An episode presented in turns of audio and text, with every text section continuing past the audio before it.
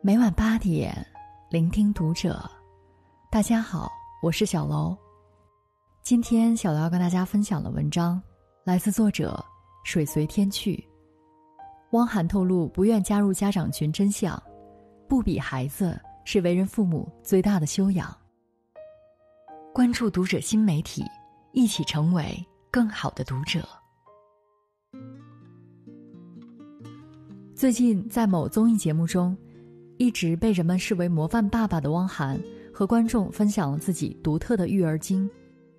汪涵表示，自己平时工作太忙，所以在疫情期间，他非常珍惜这段能够心无旁骛宅家陪孩子的时光。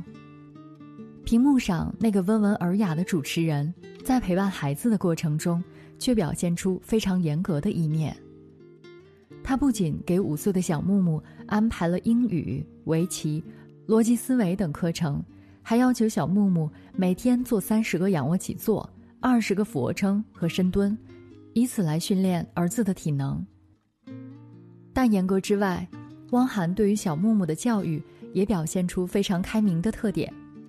和很多父母一样，汪涵也面临着作为家长的压力，那就是来自别人家孩子的比较。为了逃避这种压力。他拒绝加入家长群，即使妻子多番催促，也坚决不加。此事一经媒体爆料，网友纷纷为汪涵点赞。在一个充斥着各种各样别人家孩子的年代，汪涵老师这种独特的教育观念，真的可以说是一股清流。而回头看看我们身边的家长，几乎个个都能不落俗套的把比娃这件事情演绎的淋漓尽致。生下来比谁长得快，读书的时候比成绩，毕业之后比工作，结婚之后比伴侣。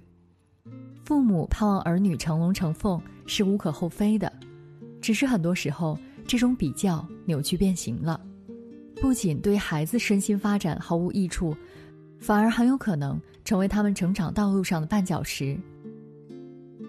北京大学心理副教授徐凯文老师曾经分享过这样一个故事：一次，他把苦心酝酿许久的科研计划交给系领导，领导却告诉他，他的科研计划和一位老教授的想法有一些重合的内容，而且经过专家全面的比较和评估，系里最终还是选择了老教授的方案，他的心顿时凉了半截。开始陷入深深的抑郁，甚至一度对那位压过自己一头的老教授产生过怨恨的心理。后来，经过一系列心理方面的自我疗愈，徐凯文终于弄明白这件事情的发生，竟然和童年时母亲说过的一句话有关。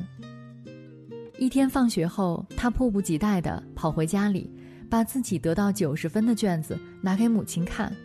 因为这次考试难度很大，九十分已经是非常不错的成绩了。没想到母亲不以为然地说：“不就是九十分吗？隔壁的某某还考了九十五分呢。”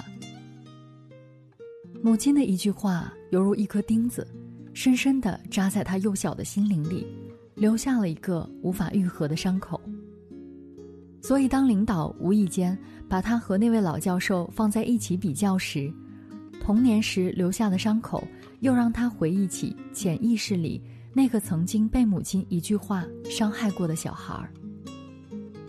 他的母亲应该不会想到，自己无心的一句话，竟然给孩子未来几十年的人生留下一道难以抹去的阴影。作家刘墉曾说：“那些生活在被父母比来比去阴影里的孩子。”感受不到父母对自己的尊重，体会不到父母的肯定和欣赏，他们的内心就像一片贫瘠荒凉的土地，缺乏原本属于一个孩子的生机和活力。深以为然。随便把自己的孩子和别人进行比较，是最糟糕的教育方式之一，因为这不仅容易伤害孩子脆弱的内心，而且。很有可能让孩子的性格走向极端。一年前，一则发生在山东淄博的血案震惊全国。初三学生马某回家时，被藏在单元楼门后的同班同学秦某连捅数刀，不治身亡。而秦某的杀人动机令所有人震惊不已。杀了他，我就会是班里第一名了。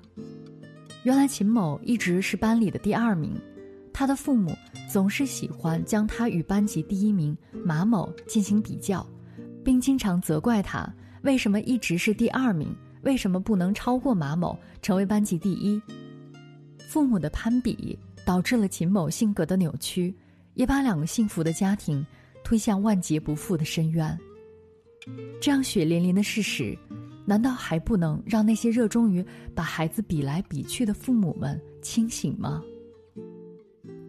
曾经听过这样的一个故事：一位母亲第一次参加家长会，幼儿园的老师说：“你的儿子有多动症，别的小朋友都安安静静的坐着听老师讲课，而他连在板凳上三分钟都坐不了，你最好带他去医院看一看。”回家的路上，儿子问他：“老师都说了些什么？”他强忍住泪水，温柔的告诉儿子：“老师表扬了你，说宝宝原来在板凳上坐不了一分钟，现在能坐三分钟了。”那天晚上，他儿子破天荒的吃了两碗米饭，并且没有让他喂。在小学的家长会上。老师说，他儿子数学考了全班倒数第二，怀疑他智力有问题。而他回家时却告诉儿子：“老师说，其实你并不笨，只要你肯继续努力，一定能超过你的同桌。”在中学的家长会上，老师表示，他儿子和班里的尖子生相比，考上重点高中有些危险。他回去时，却满怀喜悦地告诉孩子：“老师对你充满信心。”说：“你只要再加把劲儿，一定能考上重点高中。”老师通过比较把学生划分成三六九等，而这位母亲从来没有把这种被比较后的焦虑和愤怒转嫁到儿子身上，而是每一次都用温暖的话语鼓励孩子继续进步。事实证明，他的教育是成功的，因为每一次家长会后，儿子都会有明显的提高。高考时，他的儿子竟然被清华大学录取了。这位母亲对儿子教育的成功之处，就在于她没有盲目的把孩子跟别人进行比较，而是一直相信孩子，鼓励孩子。试想，如果他每一次听到老师的抱怨后，回去总是指责儿子，这里也不如同学，那里也不如同学，他的儿子有很大的可能。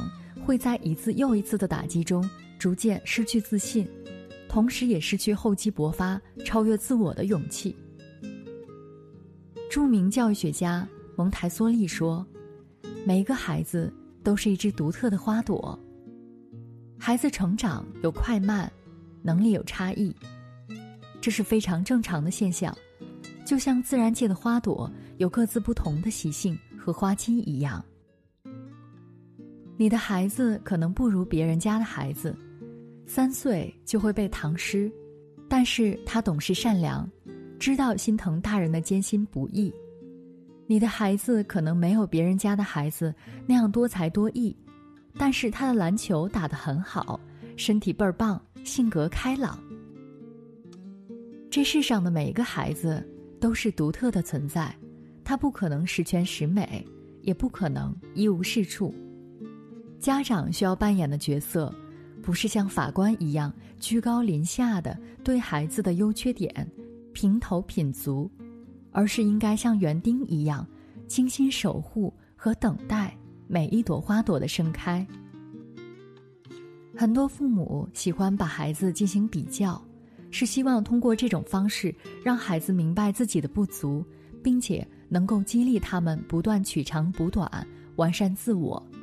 但结果往往是事与愿违，父母的唠叨不但没有激发起孩子的上进心，反而容易让他们产生逆反心理，使亲子之间的距离变得越来越远。其实，想要真正激励孩子，父母完全可以采用更加明智的方法。去年，徐州一位父亲的做法就非常值得我们学习。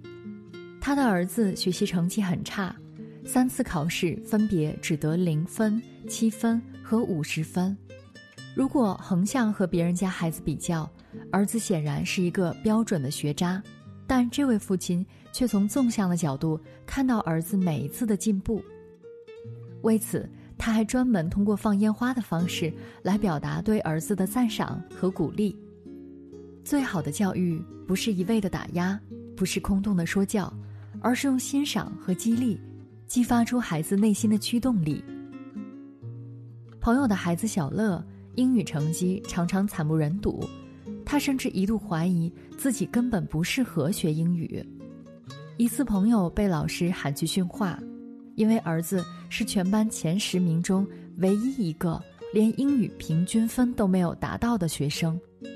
回家后，他却满面春风地对儿子说：“哎呀呀，儿子你可真厉害，英语只考了七十分，居然能排到全班前十名。”如果能再加把劲儿，把英语成绩搞上去，那第一名的宝座不就非你莫属了吗？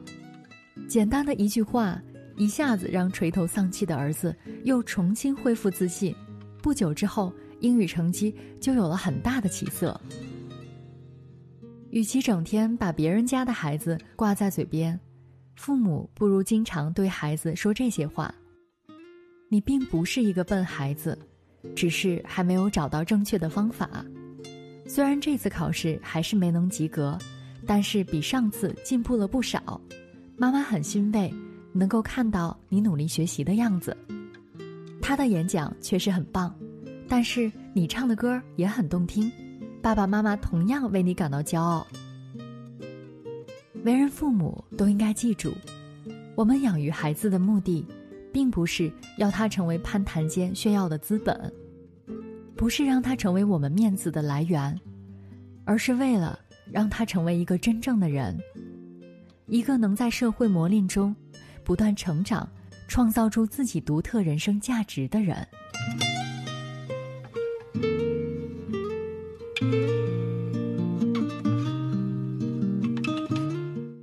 本期节目到这里就要结束了。感谢大家的收听，我们下期再会。